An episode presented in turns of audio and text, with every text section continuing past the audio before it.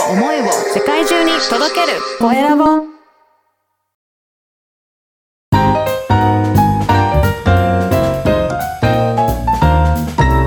ポッドキャストの配信で人生が変わる。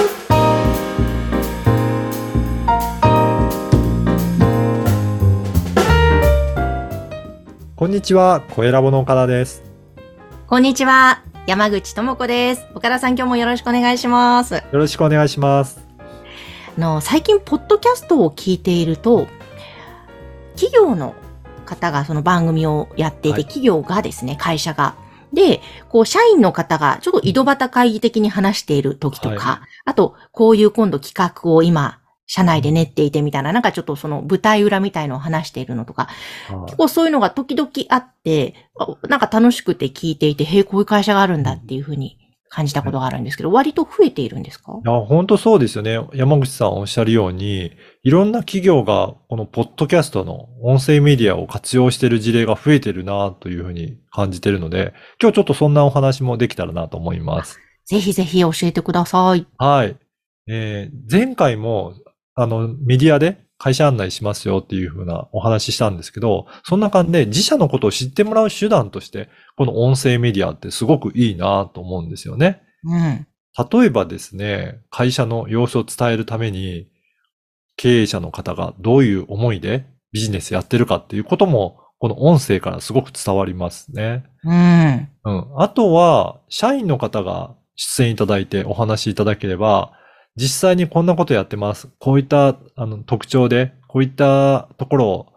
の強みとしてやってますっていうふうに、社員の方がおっしゃれば、そうなんだなと周りの人も思うし、社員の方、自分自身もそう言ったからにはやらなきゃっていうことになるのかなと思うんですよね。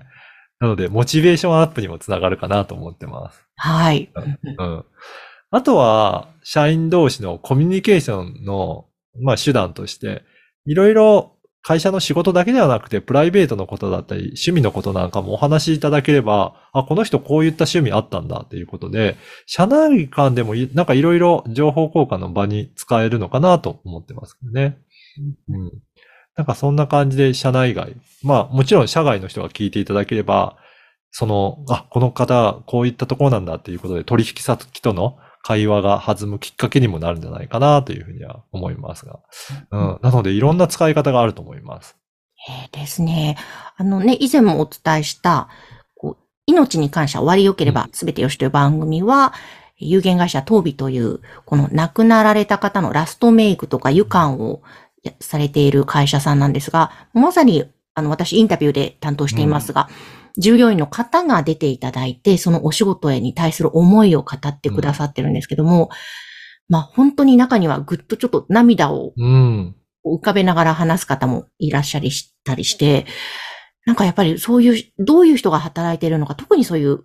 なんでしょう、ラストメイクとか湯管の方のお仕事って普段全然どういうものなのか、ねわからない方が多いと思うので、ですね。逆にそういう会社さんとか、特に特に社員の方とかも出ていただいて、こういうふうな思いで仕事をしているスタッフがいるんですよっていうのが発信できると、本当にこれうん良いなーってつくづく番組携わりながら感じてます。そうですよね。そして、聞いていただいた方が共感する、していただければ、あ、一緒に働きたいなと思っていただくような方も出てくると思うんですよね。そうすると、中小企業って、今なかなかやっぱり採用が大変だったりとか、人材が集まらないっていうところも多くあるので、そんな時に、やっぱりその会社、どういったあの会社なのかっていうのが、社長とか社員の方からお話しいただけると、あ、なんか親しみやすい会社だなとか、挑戦できるところなんだなっていうのがより伝わっていくと思いますので、ぜひそういった会社の様子を伝える手段としては、本当に音声いいんじゃないかなと思います。いいですね。本当あと、ホームページにも、その、ポッドキャストってうん、貼り付けられますよね。そうそこから聞けたりもできますもんね。はい。そういった、やっぱり情報公開しているときに、ずっと同じホームページであるよりも、更新されてる方が、あ、しっかりこの会社動いてるなっていうこともわかると思います。うん、うん。あと、音声のメリットとしては、やっぱり顔が出るとなんかちょっと緊張するなっていう方も、社員の方なんかいらっしゃると思うんですが、お話しするだけだったら、まあちょっとあの、できるかなっていう方もいらっしゃると思うんですよね。なので、そういった意味でもハードルが低いんじゃないかなっていう気はしてます。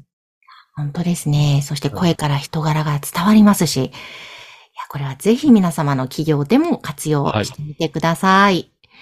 ということで、今日は企業が活用するポッドキャストというテーマでお届けしました。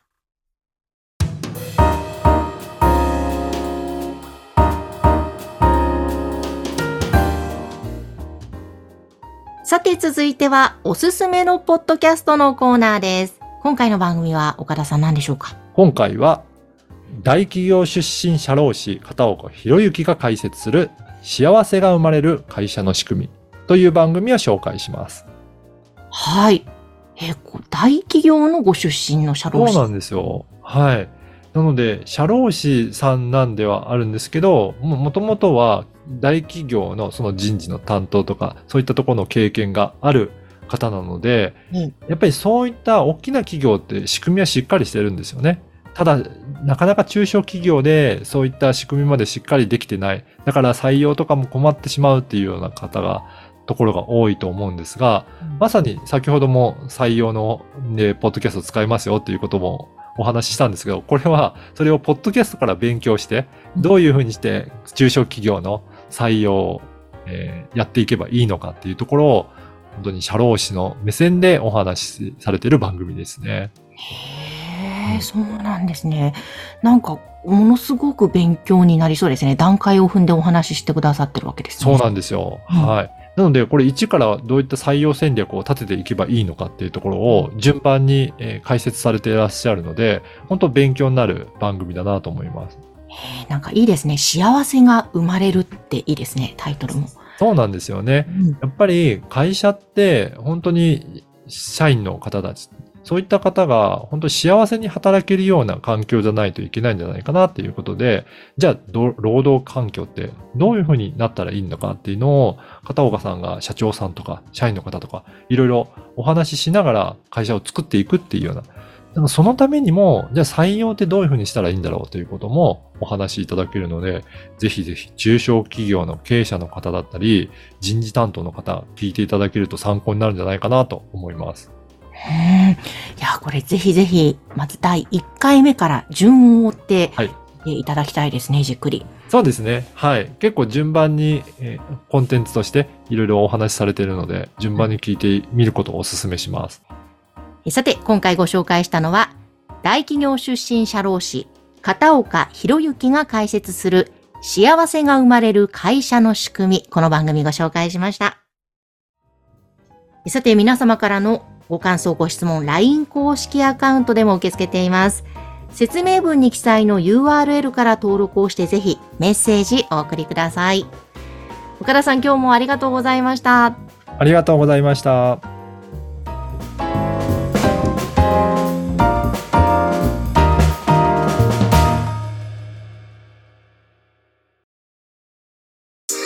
声を思いを世界中に届けるコエラボ